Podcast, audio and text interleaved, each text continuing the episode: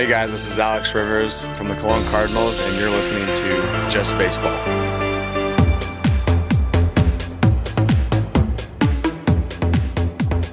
Ja, einen schönen zweiten Advent zusammen. Hier ist Just Baseball mit einer kleinen vorweihnachtlichen Sonderausgabe zum äh, Stand der Trades in den MLBs.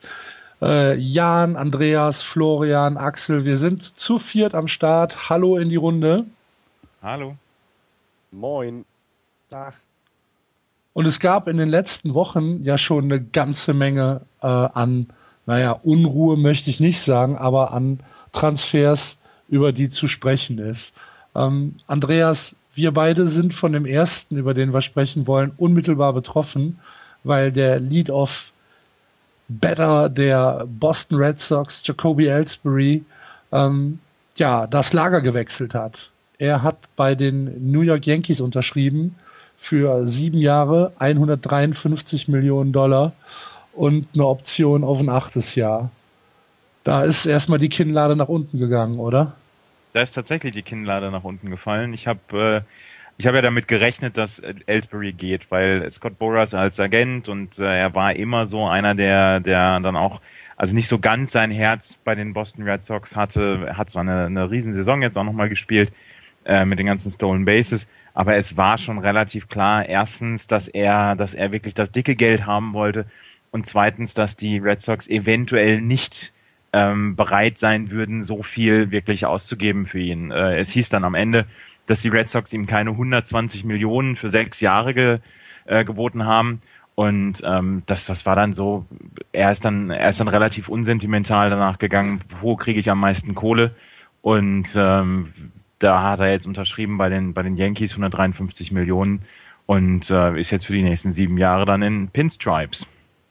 Ja, Scott Boros müssen wir noch erklären, ist sein, sein Agent, ne? sein Spielervermittler. Genau. Ist, ist, ein, ist ein Agent und genau. äh, ist bekannt dafür, für seine, für seine Klienten wirklich dicke Verträge an Land zu ziehen. Ja, an dem äh, Tag, wo der Trade über die Bühne gegangen ist, hat der Jan einen Link gepostet auf Twitter zu einer Call-in-Radioshow äh, aus New York. Ähm, ich habe den Namen jetzt gerade vergessen, äh, was es der war. Der Mann heißt Mike Franzessa und äh, der Sender heißt WFAN, das ist äh, Sportradio in New York. Da kann man auch bis, wenn ich es richtig mitbekommen habe, Osten hochhören und runter bis in den Süden, also wohl bis, äh, bis Carolina oder sowas. Ähm, ja, der Typ redet halt über Sport, sechs Stunden lang. Sechs Stunden lang? Von, von eins bis halb sieben. Okay. Und die Anrufer, die zu dem Thema reingekommen sind, die waren, mh, hm, naja, ich sag jetzt mal, von, von vorsichtig okay bis Hände über den Kopf zusammenschlagend. Und äh, er selbst, also er scheint mir ja ein New Yorker zu sein, ähm, er, er war fürchterlich wütend, oder? Äh, ob der jetzt wütend war oder ich meine, er ist halt, äh, also vielleicht sollte man vorwegschicken, ein Kumpel von mir, äh, den hatte ich halt gefragt, wo ich das finde, weil das halt auch ständig von den New Yorker äh, Beatwritern von den Yankees und von den Mets ähm, zitiert wird. Der, also der Typ muss wohl relativ Einfluss, äh, muss wohl relativ viel Einfluss haben mit der Show. Ähm, und der, der Kumpel von mir sagt halt, hör dir das muss nicht an, das ist so eine Scheiße. Der Typ ist der letzte Idiot, der hat keine Ahnung, die Typen, die da anrufen, sind alle Spinner und so weiter und so fort. Äh, ich muss sagen, er hat recht. Also die Sendung ist halt schrecklich. Der Typ hat, es gibt einen wunderbaren Fake-Twitter-Account, der äh, Zitate von dem Kerl aus, äh, aus der Sendung dann halt, während diese Sendung läuft, einfach so auf Twitter haut. Und zwar so in Lautschrift geschrieben, wie der Typ redet. Und das ist so ein richtig breites New Yorker Englisch. Das ist äh, echt hervorragend. Und äh, ja, die, äh, die Leute, die da angerufen haben, äh, ja, da war der Cano-Deal halt noch nicht durch. Und deswegen wurde immer gegengerechnet. Warum gibt man Ellsbury so viel Geld? Wieso äh, gibt man das nicht genau? Braucht man Ellsbury überhaupt? Man hat doch Gardner und so weiter und so fort. Also es äh, war sehr kontrovers, was da diskutiert mhm. wurde. Und wie, wie, ist, wie ist deine Meinung dazu? 153 Millionen für äh, sieben Jahre für einen Spieler, der ja in den letzten Jahren auch schon ein paar Verletzungen hatte, ne? Für die Verletzung konnte er jetzt nicht so wahnsinnig viel. Ich meine, wenn er von Belcher umgerannt wird und sich mhm. aber die Rippe bricht, dann passiert das sind da halt sogenannte Freak Injuries. Mhm ähm, was viel augenfälliger ist, ist, ähm, dass der Vertrag sich sehr stark an den Vertrag anlehnt, den Carl Crawford bei den Boston Red Sox bekommen hat. Und Crawford war auch ein Spieler, der sehr stark auf seine Schnelligkeit äh, gesetzt hat und, und ihm das ausgezeichnet hat. Das ist bei Ellsbury genauso. Und Leute werden nun mal nicht schneller mit dem Alter, sondern eher langsamer. Das heißt, das wird sich für die Yankees vielleicht in den nächsten zwei, drei, vier Jahren auszahlen. Ob das dann in den, gegen Ende des Vertrages sich lohnt, ist eine andere Frage. Hm. Okay, also Jacoby Ellsbury ist auf jeden Fall von den Boston Red Sox den Weg äh, eines Johnny Damon gegangen und ist, äh, wie schon so viele andere vor ihm, ins Evil Empire gewechselt. Jetzt müssen wir damit leben. Aber ähm, ich glaube, die, äh, die Red Sox haben aus unserer Sicht, Andreas, jetzt aus Fanboy-Sicht, dann nicht viel falsch gemacht, oder ihn gehen zu lassen. Nee, man, man sagte ja, oder man hat gehört hinterher, sie haben ihm knapp 120 Millionen, wie gesagt, ähm, geboten. Und ich glaube, so wie Ben Charrington die letzten Jahre agiert hat, war das dann auch okay und war das dann auch im Rahmen. Ich meine, ähm, Dustin Pedroia hat für weit weniger Geld dann unterschrieben und äh, hat dann ja auch äh, klar gemacht, dass das sein Team ist und äh, dass, dass er wirklich diese Stadt und dann auch ähm, die, diese Mannschaft liebt und äh, hat dann auch wohl ähm, deutlich Geld dagelassen, auf den Tisch gelassen. Wie gesagt, 110 Millionen, da wird er jetzt nicht von arm werden, wenn er die jetzt kriegt in den nächsten sieben Jahren. Aber ähm, Ellsbury, ich hatte immer das Gefühl, Ellsbury wartet wirklich auf diesen fetten Vertrag und ihm ist das dann relativ egal, wo er spielt. Ähm, ja. Er spielt jetzt bei den Yankees, er hat, nimmt die gleiche Rolle ein wie Johnny Damon. Es gibt dann jetzt vielleicht in den nächsten zwei, drei Jahren mal wieder mehr Gründe, dass wir, dass wir die Yankees so ein bisschen dissen können. Wer weiß, wofür das gut ist, ne? Ja, also sein, sein, sein äh, Centerfield-Arm wird ja auch nicht stärker mit der Zeit. Erstens das und er wird ja auch nicht schneller mehr. Ja. Also äh, er ist schnell und er hat unglaublich viele Bases gestohlen. Ähm, aber äh, ob er das in vier oder fünf Jahren noch bringt und die Yankees haben wieder einen Riesenvertrag an den Hacken, wollten doch so gerne unter dem äh, unter der Luxury Tax bleiben. Mal gucken, ob das gelingt. Jetzt haben sie ja noch, kommen wir gleich noch drauf, Brian McKenna dann verpflichtet. Ähm, das wird sehr interessant, was sie jetzt die noch in der, in der Offseason machen. Ja, als Konsequenz aus dem äh, Ellsbury Trade oder ich weiß gar nicht, ob es eine Konsequenz ist, aber auf jeden Fall ähm, relativ zügig stellte sich dann ähm, heraus, dass äh, es mit Robinson Cano nichts wird und äh, den Yankees. War das ähm, abzusehen, Florian? Also ich denke, ähm, ich denke, den, den Vertrag von Ellsbury, da, da haben, hat, haben die Yankees dann auch äh, äh, Robinson Cano klar gemacht, dass er, ähm, dass er nicht mehr gewollt ist. Also das, ne, nicht gewollt nicht, aber dass er seinen Vertrag nicht bekommt, den er ja haben wollte. Er hatte da ja was von 300, 300 Millionen. Ähm. Irgendwie sowas in der Art. Ähm, ähm, ich, ich glaube, dass es war klar, wenn Ellsbury kommt, dass Robinson Cano dann das äh, äh, nächstbeste Angebot annimmt, was eben von der von der Höhe äh, passt. Ähm, die haben ja auch, glaube ich, den gleichen Agenten, ne? Hat Cano nicht auch den, den? Nee, ähm, eben nicht. Sie haben gewechselt. Also Cano hatte Boris aber Cano wird jetzt vertreten von Jay-Z. Jay-Z. Ah, Jay-Z, ja. Stimmt. Der seine Netzanteile doch verkaufen musste, oder? Ja. Stimmt, weil er Spielerberater ist. Ja. Stimmt.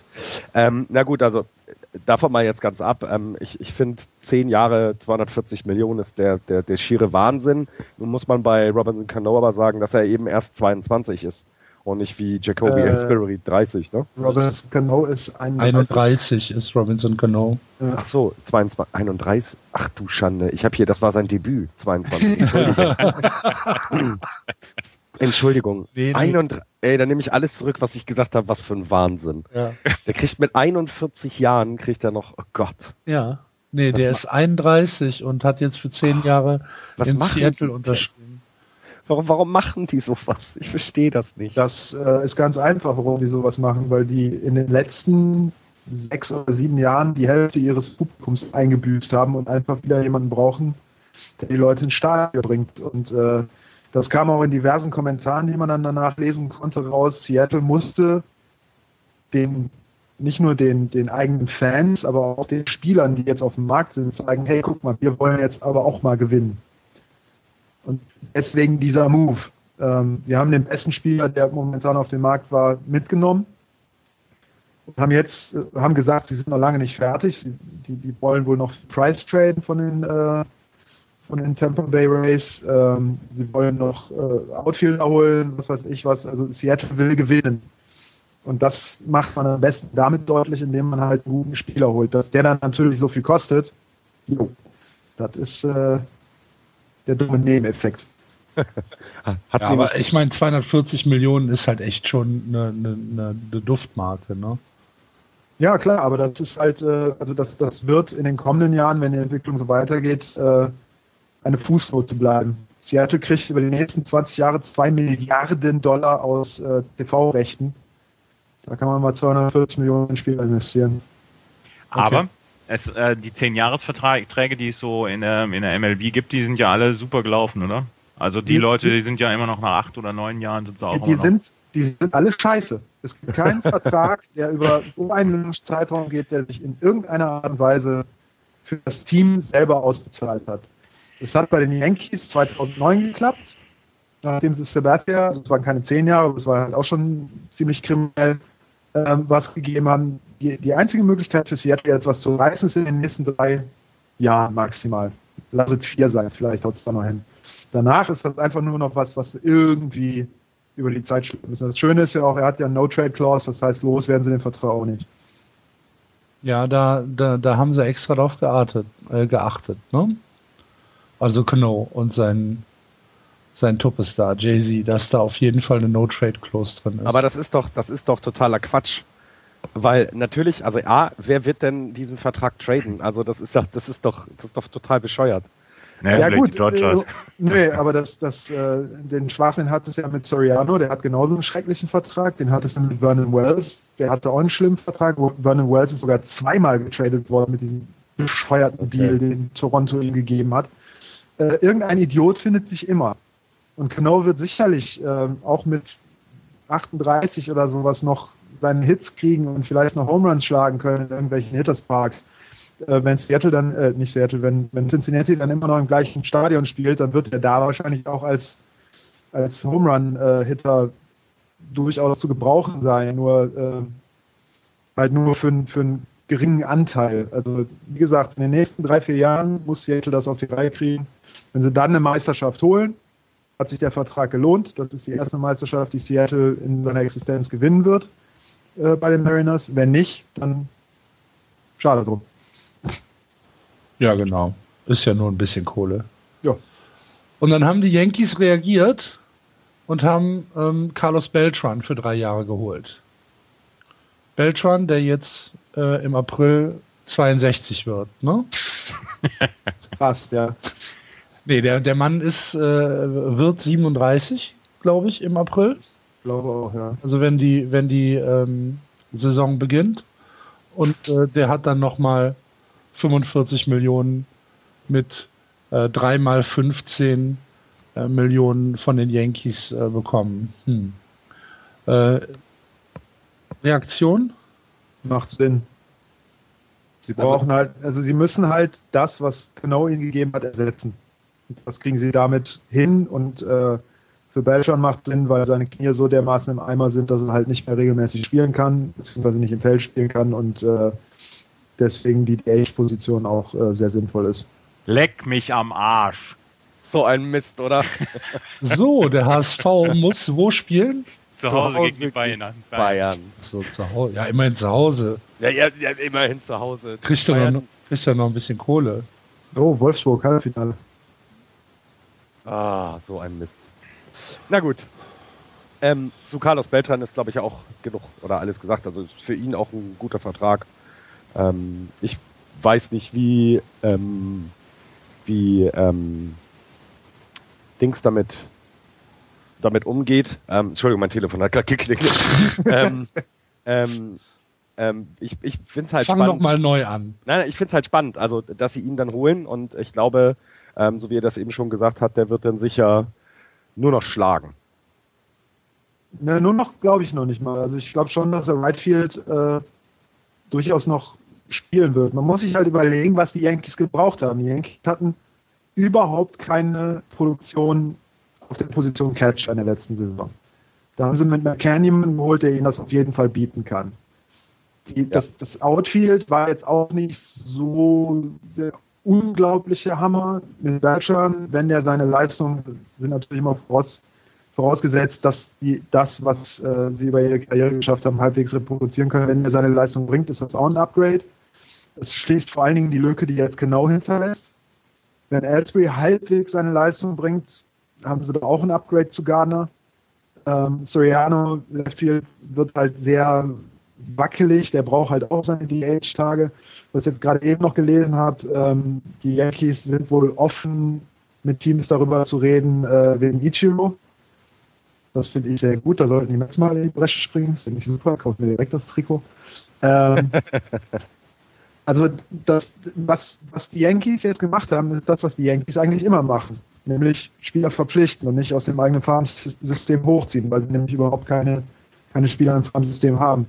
Nur sie haben äh, das, was sie sich jetzt geholt haben, auch sehr, oder sie haben das Geld sehr sinnvoll eingesetzt bis jetzt.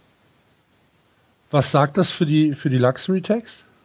Bis jetzt noch gar nicht. Also ich glaube, der, der Knackpunkt ist tatsächlich, was mit A-Rod passiert. Wenn der aussetzen muss, sind sie drunter. Okay. Und dann bleibt auch noch Geld für, wie heißt er hier, Tanaka, ne? Äh, ja, tatsächlich. Aber der kostet ja nicht so viel. Ja, da kommen wir gleich zu. Die Frage ist, ob er überhaupt kommt. Das äh, steht ja auch noch im Raum. Ja.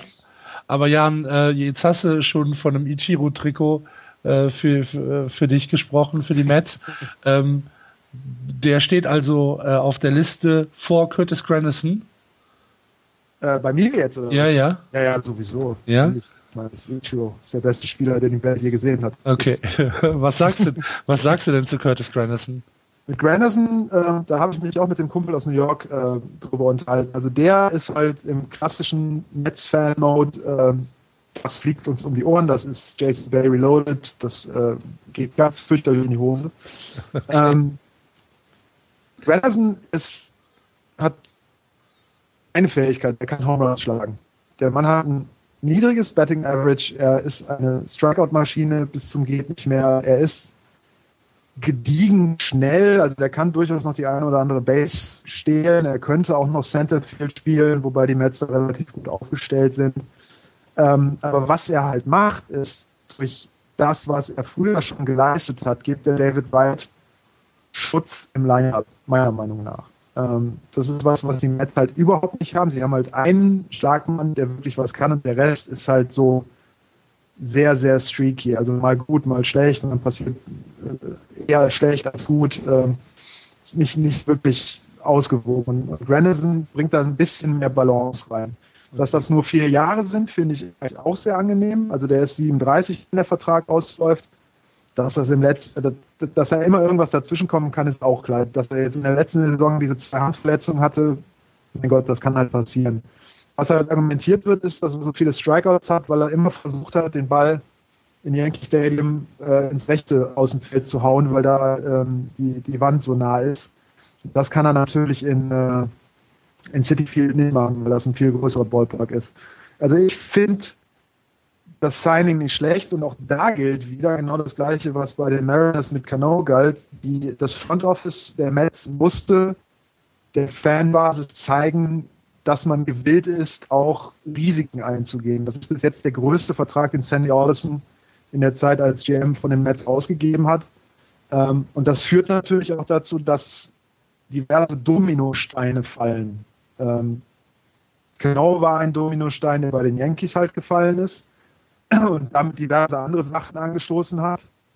Ähm, und innerhalb der Teams gibt es das Gleiche dann natürlich auch wieder. Und bei den Mets ist es schlicht und ergreifend so, dass man damit jetzt die Möglichkeit hat, zum Beispiel Eric Young, der Left Field spielt, äh, auf Second Base zu ziehen und Daniel Murphy, einen der besten Schlagmänner bei den Mets in den letzten paar Jahren, ähm, als Trade Bait zu benutzen.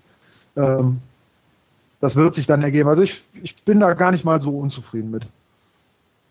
Also es gibt tatsächlich ein Metz-Thema, wo der Jan nicht in den hohen Blutdruck reinkommt. Das ist ja schon mal Wahnsinn. Hervorragend. Ähm, ja, Andreas, wir müssen noch über zwei Sachen sprechen. Ähm, AJ Pajinski ist für ein Jahr von den äh, Red Sox gesigned worden ähm, als, ja, sag ich mal, vielleicht als erster Ersatz für Gerald Saltalamacchia. Äh, Salty ist auch zu den äh, Marlins gegangen. Was heißt auch? Ist zu den Marlins gegangen. Ähm, das heißt, uns fehlt ein, ein Day-to-Day-Catcher. Und äh, da ist AJ Perczynski. Perczynski, spricht man den so aus? Ich Pier, weiß nicht. Piersinski. Piersinski. Schlesier. Äh,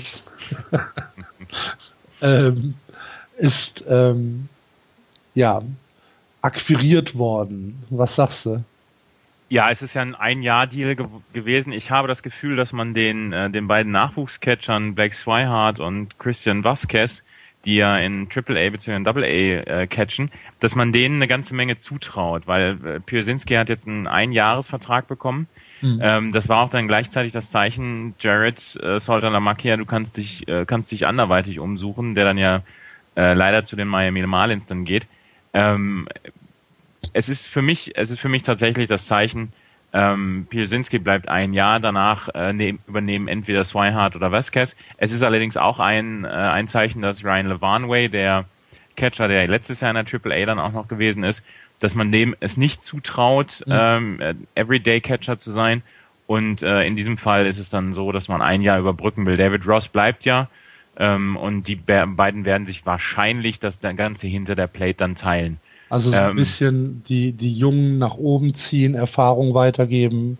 Ja. Und ähm, dann ein Move für die Zukunft. Ich muss ganz ehrlich sagen, und das ist vielleicht, also das ist eine rein persönliche Geschichte, mir tut diese Sultan, der Sultan Lamakia Weggang tut mir ein bisschen mehr weh sogar noch als der von äh, Jacoby Ellsbury, ähm, weil er hatte, er hatte ein gutes, er hatte ein gutes Jahr, auch defensiv, Sultan Lamakia.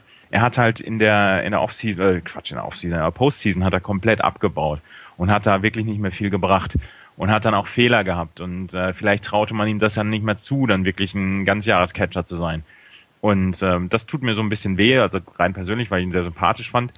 Aber ähm, mit Piersinski holt man sich jetzt, glaube ich, jemanden dann auch ins, ins Clubhaus, der so ein bisschen die ganze Sache wieder aufmischt.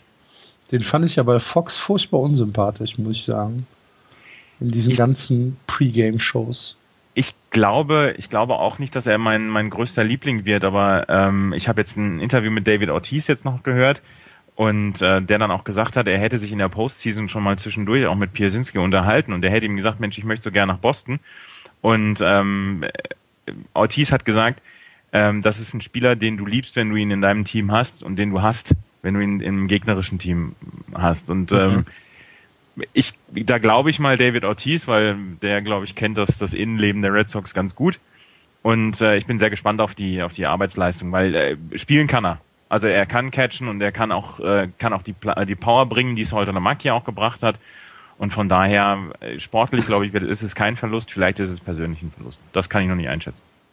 Und dann gibt's noch einen Trade äh, für, für die Red Sox, äh, ein Zweijahresdeal mit Edward Mujica? Mujica? Mujica. Mujica. Mann, das ist übrigens kein Trade, sondern ein Signing. Ein Signing, jawohl. Genau. Also das hauen uns die Leute sonst um die Ohren, wenn wir das nicht. Jawohl. Schuldig, bitte. Kein Problem. Ihr Nerds da draußen. Ähm, Sagt der Obernerd, aber egal. Ich bin doch kein Nerd. bitte dich.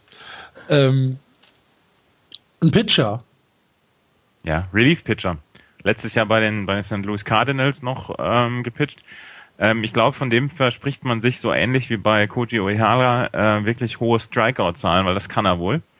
Und ähm, er ist, er verstärkt dieses wirkliche, wirklich äh, gute Relief-Pitching der Red Sox verstärkt er nochmal und ähm, das wird eine, es ist eine interessante Geschichte. Ich finde es gut. Also das, das kann ich dazu tatsächlich, ich kann es noch nicht so komplett beurteilen, aber ich glaube, dass das ein guter Move ist.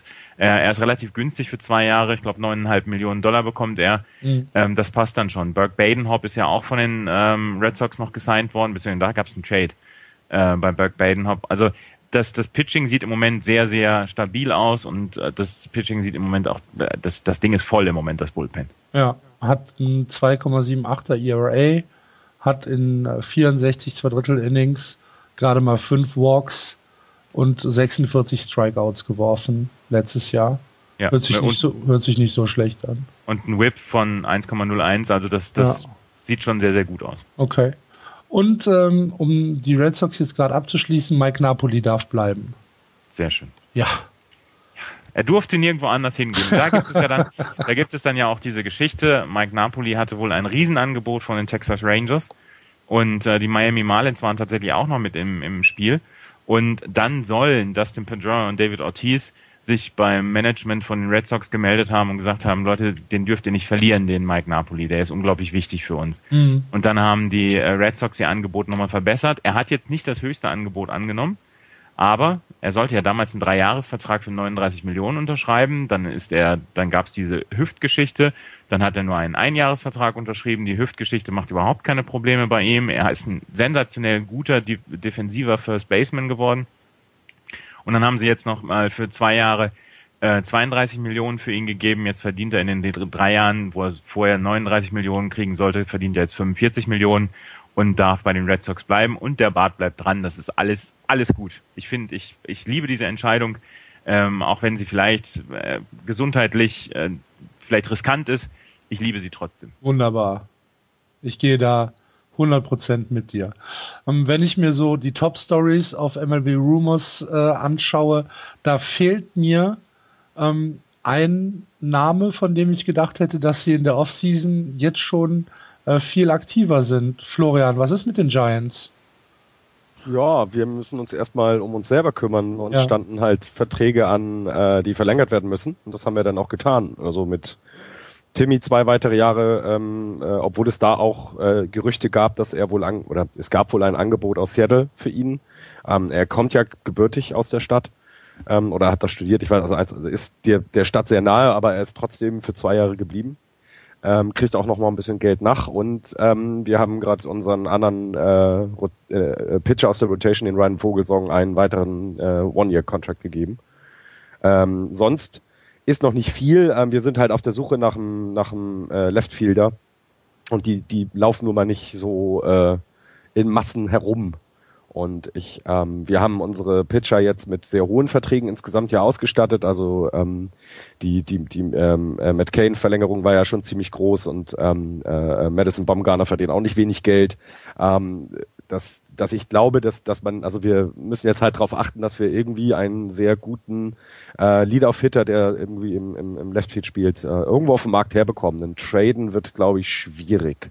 Also ich, ich wüsste jetzt niemanden, ähm, also der einzige, der ähm, äh, letztes Jahr noch zur, zur Debatte stand, das war ein Relief-Pitcher von uns, ähm, ähm, da haben sie aber jetzt auch dann verlängert. Also ich, im Moment ist keine Trade-Masse da, deswegen wird es wohl irgend so ein äh, ein Jahres, zwei Jahres Vertrag für irgendeinen, ja, vernünftigen Center, äh, äh Leftfielder. Also Baustelle ist äh, Lead-Off und am besten in, in Verbindung zu einem Leftfielder.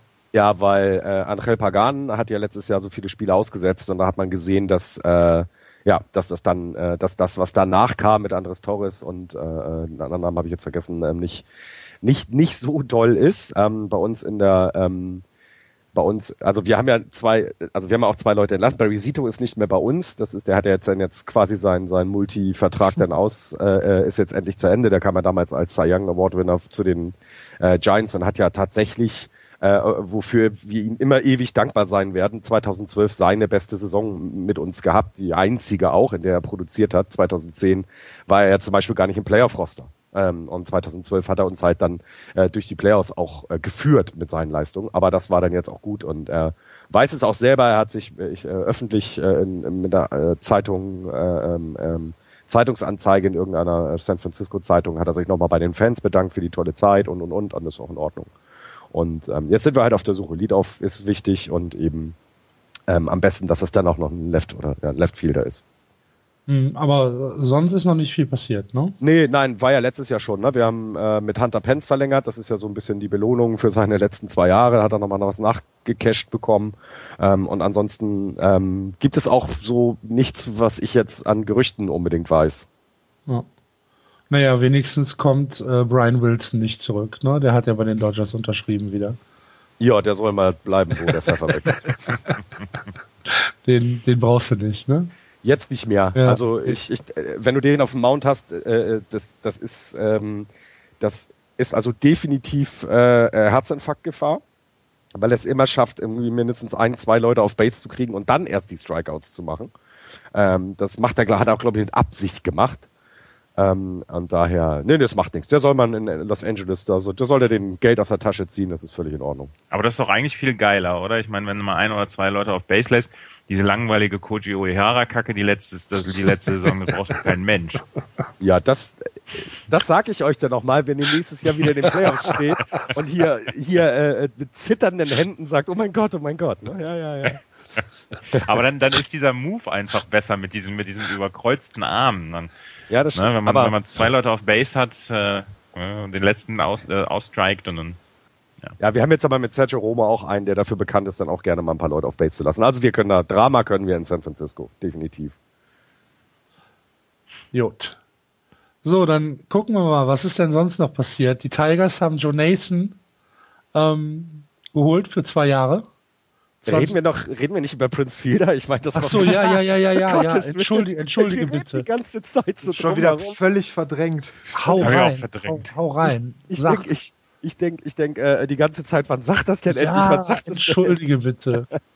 Also, na, die, die, ähm, also, das, ich, die, den, den Trade fand ich schon ähm, ziemlich spektakulär. Ja, erklär doch erstmal, was Ach passiert. so, ähm, äh, die Tigers haben Prince Fielder zu den äh, Rangers getradet für ihren Kinsler und ich glaube noch 30 Millionen, ne? Jo, 30 Millionen Dollar. 30 Millionen Dollar noch oben drauf. Das heißt also, sie haben ihren First Baseman oder nee, ihren, ihren Quatsch, First Baseman, ja doch, ihren First Ja, Baseman First oder, Baseman. äh, haben sie ähm, haben sie ja einfach weggetradet. Ich meine, Den ähm, sie vor zwei Jahren verpflichtet hatten? Jo, Ja, vor zwei Jahren von Milwaukee, ja. Genau, das heißt also damit auch ganz klar ein Signal gesendet, glaube ich, ähm, weil es kam dann jetzt, ich glaube in dieser Woche oder es war kurz danach kam die die Ansage von äh, ähm, Cabrera, dass er jetzt an der ersten Base spielen wird, nicht mehr drei, nicht mehr 3B oder der, also das, er wird jetzt auf jeden Fall dann First Base spielen. Ähm, das fand, fand ich dann schon einen sehr spektakulären Move. Und Ian Kinsler sagt mir überhaupt nichts. Ian Kinsler ist ein Assi. Passt Ian Kinsler ist ein Depp. Ja, Aber ein, ein ziemlich guter Spieler. Ein ziemlich Assi guter. Lead-Off-Hitter. Ja. Also wenn man die Tigers jetzt nimmt mit äh, wenn du Jackson als Lead-Off nimmst, dann Kinsler, dann Cabrera, dann Victor Martinez, das Tory Hunter da noch irgendwo drin, das ist nicht zwingend wesentlich schlechter, als äh, das vorher mit Fielder hatten. Ich finde den Deal für die, für die Tigers großartig. Äh, Ja. Prince Fielder hat extrem viel Geld verdient. Prince Fielder hat in den Playoffs gezeigt, warum du mit ihm überhaupt keinen Krieg gewinnen kannst. Was, also ich bin immer noch schockiert, was der gegen die, die Red Sox gemacht hat da in den Playoffs.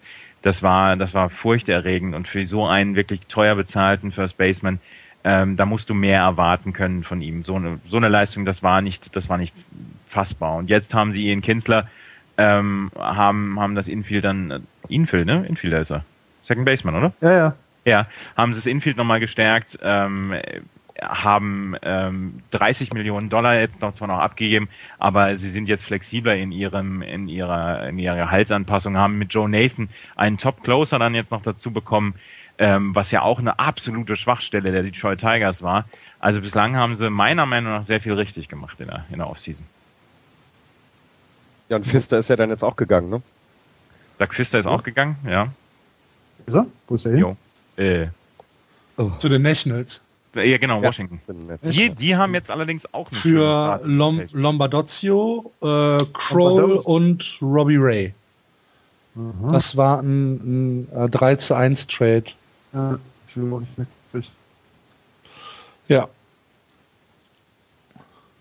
Ja, sonst, äh, das war eigentlich der Blockbuster, finde ich. Also das ist, damit fing ja alles an.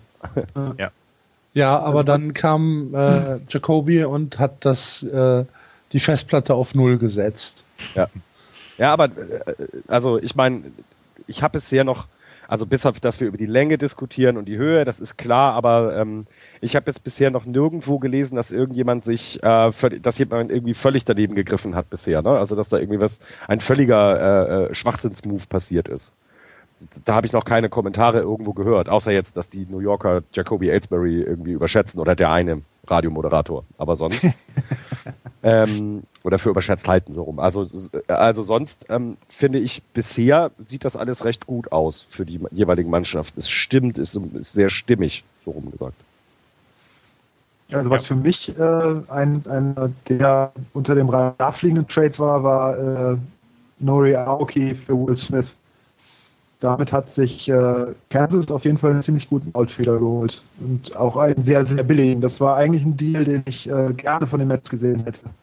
Und nicht nur, weil auch hier Japan ist, sondern der hätte tatsächlich die Lead-Off-Probleme der Mets äh, stopfen können. Ja. Von euch wahrscheinlich von euch kein Mensch Beachtung geschenkt, weil das Richtig. einfach nur Kansas, ja, was noch nicht mal in Kansas liegt und Milwaukee. Kansas City ist äh, äh, Major League Soccer Champion geworden. Haben sie tatsächlich? Mhm. Ja, im Elfmeterschießen. Gegen Real Salt Lake City. Genau. Ja. Mit einem. Ja. Entschuldigung. Bitte. Ich möchte gerade noch darauf zurückkommen, dass das haben wir, das ist eben etwas untergegangen meiner Meinung nach. Die Washington Nationals haben durch ihren Trade, der ihnen Doug Pfister gebracht hat, haben sie eine extrem tolle 1, 2, 3 Rotation mit äh, Jordan Zimmerman, Steven Strasberg und jetzt Doug Pfister. Ähm, Gio Gonzalez ist da auch noch mit drin. Also das ist schon, äh, was das Starting Pitching angeht, ist das schon durchaus stark. Und äh, you heard it here first. Achtet auf die Washington Nationals nächste Saison. Ich, also ich, die mussten es ja aber auch machen, wenn man jetzt mal, äh, äh, wenn man die letzte Saison gesehen hat, ähm, wo sie ja als Geheimfavorit galten ne? äh, und mhm. auch sich selber als äh, Favoriten ja ins Gespräch gebracht haben, sage ich mal so. Ähm, finde ich schon, dass, ähm, so wie du sagst, dass die mussten jetzt was tun. Ne? Das ist so wie ne? Seattle Spieler äh, den Fans anbieten muss, damit die Leute wieder ins Stadion kommen. Und so musste jetzt auch ein Zeichen äh, vom Management gesetzt werden. Ähm, wir greifen wieder an. Also wir, das letzte Jahr war nur ein Ausrutscher. Ich bin sehr, ich bin auch sehr gespannt auf, auf die Nationals. Äh, bin auch gespannt, ob noch was kommt. Also ob da jetzt noch was nachgelegt wird. Das, ähm, das wird spannend. Ja. Spannend wird sowieso. Hab, Und, Entschuldigung, was, was ich noch gerade sagen wollte diese Geschichte mit den New York Yankees, dass, dass, ja, dass du ja rasiert sein musst im, im Gesicht, äh, hat ja zu dieser, zu der lustigen Vorstellung von Brian McCann geführt, der ja eigentlich immer so, so ein sechs oder sieben Tage Bart im Gesicht hatte und der jetzt ähm, sauber wie eine Bowlingkugel auf dem Kopf äh, aussah bei seiner Vorstellung. Das sah sehr, sehr komisch aus, als er jetzt vorgestellt worden ist. Er sagt auch, dass er Meisterschaften gewinnen will, aber ich glaube, dass er ähm, das Geld genommen hat, äh, um dann auch zu legitimieren, dass er sich rasieren muss. Meinst du? also, ich glaube, das ist ganz, Schmerzensgeld für ihn. Ganz im Ernst, das, das war bei dieser äh, WFAN Francesa Show auch so. Ähm, so Leute für Joyer sind die absolute Ausnahme. Jeder oder 99 Prozent aller Spieler gehen dahin, wo sie die meiste Kohle kriegen. Punkt um. Klar. Ja, wenn, wenn ich weiß aber auch nicht, ob ich da anders wäre, muss ich dir ehrlich sagen. Nee, eben, das ist ja das Ding. Also ich meine, da kann man keinem irgendeinen Vorwurf machen. Ich meine, der Kerl kriegt für die nächsten zehn Jahre 240 Millionen Dollar. Ja. Das ist krank. Aber die Yankees haben ihm halt 175 geboten und dann nehme ich halt einfach die 60 mehr. Ja. Mit Steuerleistung, weil es irgendwie in Washington weniger Washington hat keine Einnahmensteuer, äh, Einkommensteuer sind das halt 90 Millionen, die mehr in der Tasche hat. Er ist einer von fünf Staaten in den USA, die, die keine Einkommensteuer haben, beziehungsweise, glaube ich, einen ganz niedrigen Satz. Und er zahlt äh, viel, viel weniger als in New York. Ja. Jetzt weiß ich auch, warum, warum da Microsoft sitzt. Zum Beispiel, ja. Oder Nike. Oder Nike. Ja, ernsthaft? Krass, da gibt's keine Einkommenssteuer. Ja, entweder keine Einkommenssteuer. Also ganz, sie ist auf jeden Fall sehr, sehr niedrig im Vergleich zu New York. Okay. Und New York kontert das Ganze halt immer damit, dass die Vermarktung eines Athleten als, als Star und Werbeperson in New York natürlich wesentlich besser funktioniert, als wenn du in Seattle bist. Ja. ja und äh, das, das war halt das, ein bisschen mehr zu tun in New York, abseits ja. des Feldes. In Seattle hast du Nirvana. Halt mehr Möglichkeiten, ne? Nirvana ist doch tot. Hattest, hattest Nirvana. Also sowas. Aber Seattle soll eine sehr schöne Stadt sein. Meine ja. Oma war da mal und das ist zwar schon ein paar Jährchen her, aber sie war sehr, sehr begeistert. Und also Starbucks was, was äh, sehr häufig jetzt angesprochen worden ist, Seattle war 2005, 6 eine Baseballstadt. Und mittlerweile ist es tatsächlich eine Fußballstadt. Mhm. Die Sounders machen dieses Stadion da von den Seahawks mit 50.000 Mann voll. Also das, äh, oder hatten, glaube ich, letztens sogar mal ein Spiel gegen Portland mit 68.000 Zuschauern. Was ich noch sagen wollte, Entschuldigung, Seattle, die, die Mariners zahlen ähm, Robinson Cano 240 Millionen Dollar für ähm, zehn Jahre. Ähm, es hätte 350 Millionen Dollar gekostet, um die Seattle Supersonics, das damalige NBA-Team, in der Stadt zu halten. Das muss man sich dann auch mal reinziehen, was da für Unterschiede dann sind. Und die Seattle, und Seattle an sich ist ja eine Basketballstadt immer gewesen. Das war eigentlich immer voll und in den 90ern war es ja eine tolle Stadt und mit, äh, mit einer brillant guten Mannschaft. Und, ähm, also Detlef Schrempf äh, ist, ist gerade Knäckebrot, ja. ja. Aber, aber um die, um die Verhältnisse mal, also um das mal ins, ins richtige Licht zu rücken, wie gesagt, 240 Millionen Dollar, 350 Millionen hätte es damals gekostet, ähm, Seattle als NBA-Stadt zu halten. Ich habe noch einen Tweet gelesen, ich meine von Ken Rosenthal, ich bin mir aber nicht sicher, der schrieb, ähm, Gesamteinkünfte äh, in der Karriere von Tiger Woods, Phil Mickelson und Vijay Singh äh, 238 Millionen Dollar Robinson Cano, 10 Jahresdeal, 240 Millionen Dollar. Mhm. Eine Menge Kohle. Und das in einer Sportart, die auf dem absteigenden Ast zu sein scheint. Und das in einer Sportart, die immer, immer teurere äh, Verträge ausgibt, dennoch, ne? Es ist einfach Wahnsinn. Ja. Also das um, mit dem absteigenden Ast, das musst du mal erklären. Nein, es, wird, es wurde doch immer gesagt, hier tote Sportart und alles, ähm, da guckt doch keiner mehr und so. Und dann war die Saison an sich sehr, sehr gut. Sie hatten, glaube ich, sogar einen Zuschauerrekord ähm, was was die die Regular Season anging. Ich habe nur ich habe nur dann so so nach dem nach dem Ende der Saison habe ich habe ich so ein paar Tweets gelesen, ja und es hat auch keinen mehr interessiert, dass die Red Sox Champion geworden sind und trotzdem werden im Moment so so so Unsummen an an Kohle wieder rausgeschmissen und die äh, ich meine die die TV Verträge sind ja auch brillant, was die Dodgers bekommen, was jetzt zum Beispiel was du eben erzählt hast, was die Mariners bekommen, das passt für mich nicht zusammen. Also äh, du kannst nicht du kannst keine tote Sportart haben wenn du einem Spieler 240 Millionen Dollar für zehn Jahre gibst. Deswegen, also das Tod ist, ist sicherlich was, was von Leuten kommt, also die, die halt zum Beispiel rangehen würden, wie das ist wie im Radsport, sind eh alle gedopt, brauche ich nicht mehr oder sonst irgendwas. Ja. Dass das Ding boomt. Also die Liga hat seit 2000, seit, seit 98 oder sowas ständig steigende Zuschauerzahlen. Und dass dann selbst solche, solche äh, schlafenden Riesen wie die Mets oder die Mariners mit, mit Rückgängen zu kämpfen haben, wird halt aus, aufgefangen durch diverse andere Sachen. Ähm, in den Stadien meint, mag das so sein. Im Fernsehen ist Sky's the limit. Die, die Gelder gehen noch weiter hoch. Außer bei den Houston Astros. Ja. ja, äh, oder bei, äh, ich meine auch in, in St. Petersburg hat auch, auch keiner zugeguckt. Äh. Ja. Also es ist halt, ich glaube, das ist auch keine Fernseher da unten. ich glaube, das ist auch immer dann, darf man nicht vergessen, das ist eine sehr regionale Sache. Äh, Seattle hattest du gerade angesprochen, die waren ja, die sind ja eh schon etwas sportinteressierter gewesen. Jetzt ist es eben äh, Basketball nicht mehr, dann gehen sie wahrscheinlich zum Baseball und Football, Fußball.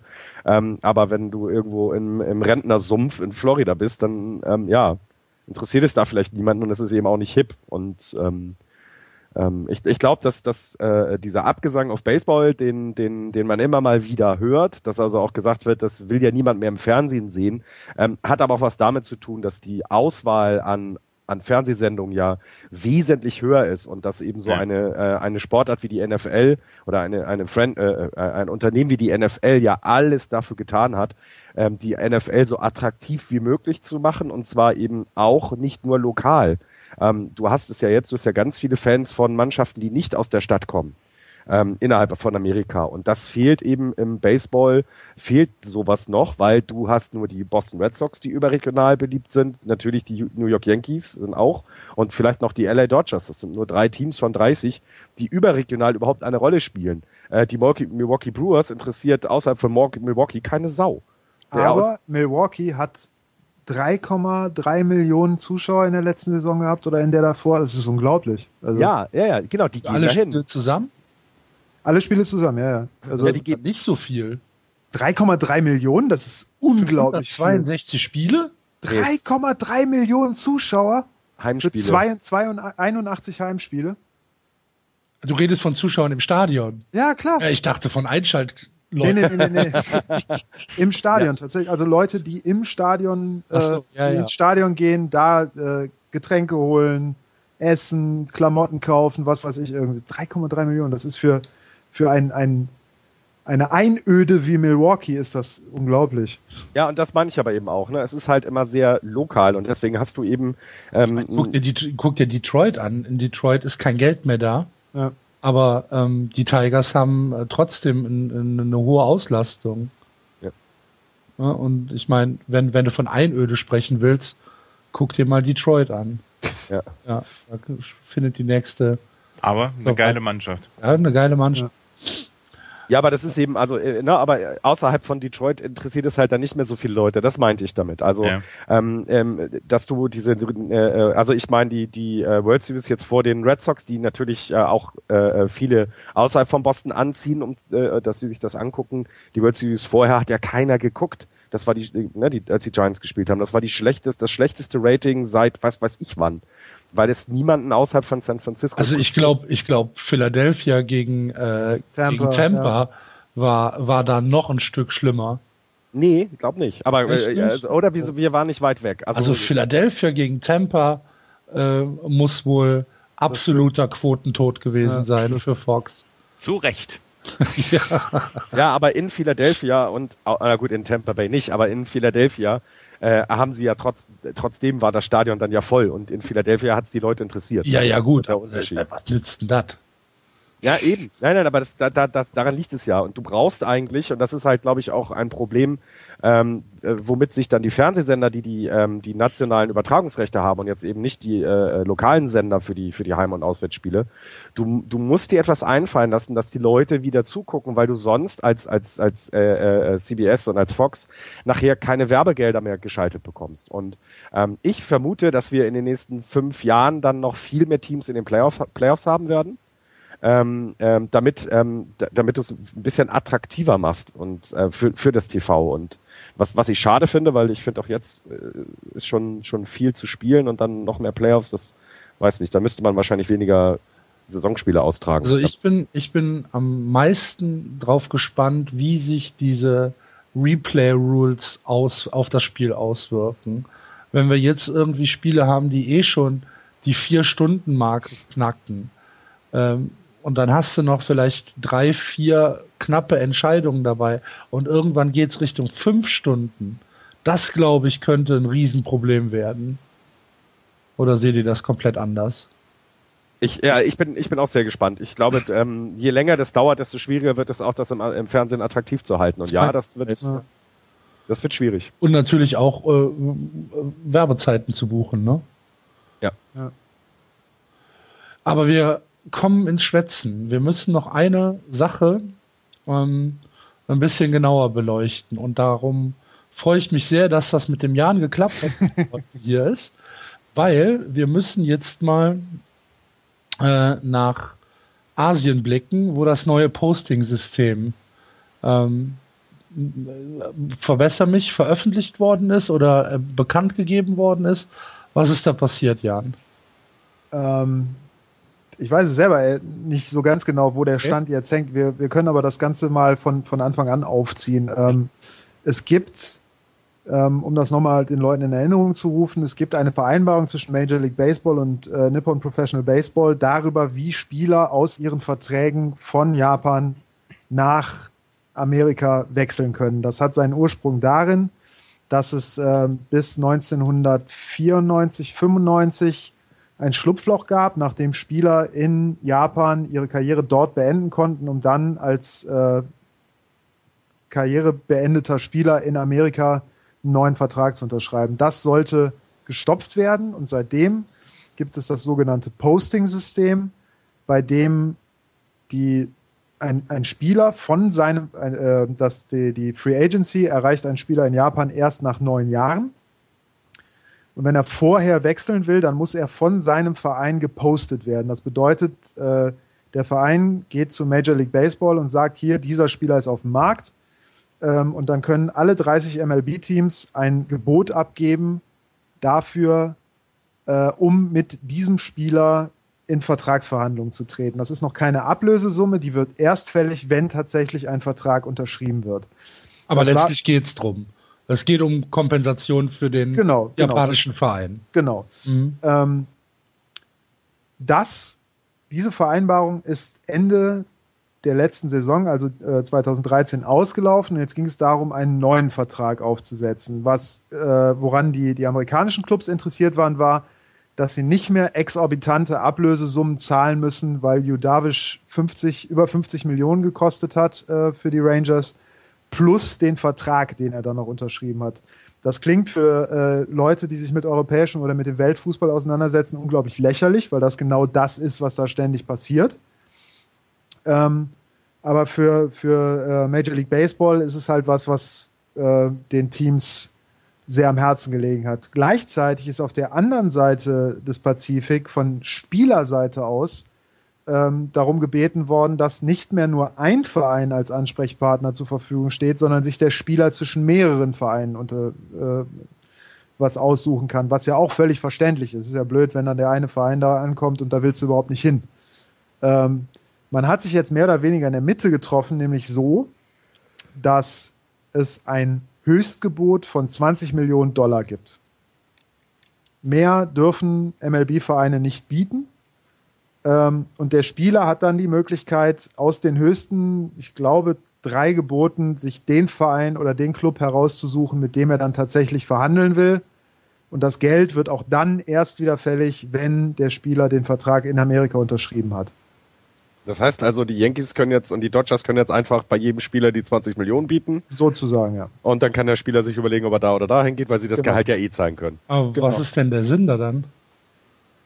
Ähm, der Sinn von was? Ja, von dieser Grenze. Dass halt nicht, äh, dass das MLB nicht mehr so viel bezahlen muss.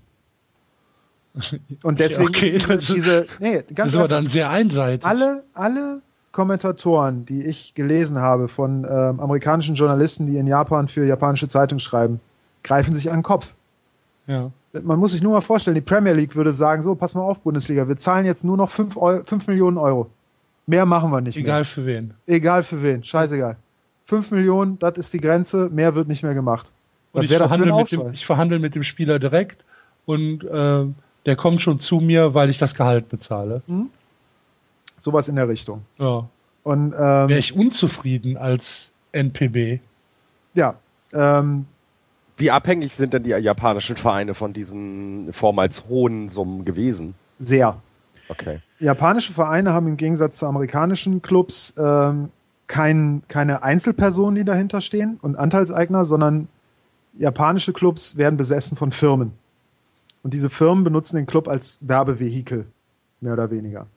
Ähm, die Gehälter sind in Japan sicherlich auch nicht schlecht. Also Randy Messenger zum Beispiel hat bei den Hanshin Tigers jetzt einen Dreijahresvertrag für 5 Millionen pro Jahr gekriegt, äh, 15 Millionen über drei Jahre. Ähm, sind aber bei weitem nicht so hoch, wie, wie das in Amerika der Fall ist. Ähm, deswegen ist die, äh, ist es natürlich im Interesse der Vereine, dass die Spieler da möglichst lange bleiben, weil wenn ihnen die Stars wegrennen, dann haben sie niemanden mehr, der ins Stadion geht. Und äh, das ist jetzt zum Beispiel auch einer der Gründe, warum der äh, Teampräsident von äh, dem Verein von Masahiro Tanaka sagt, wir müssen den jetzt nicht posten.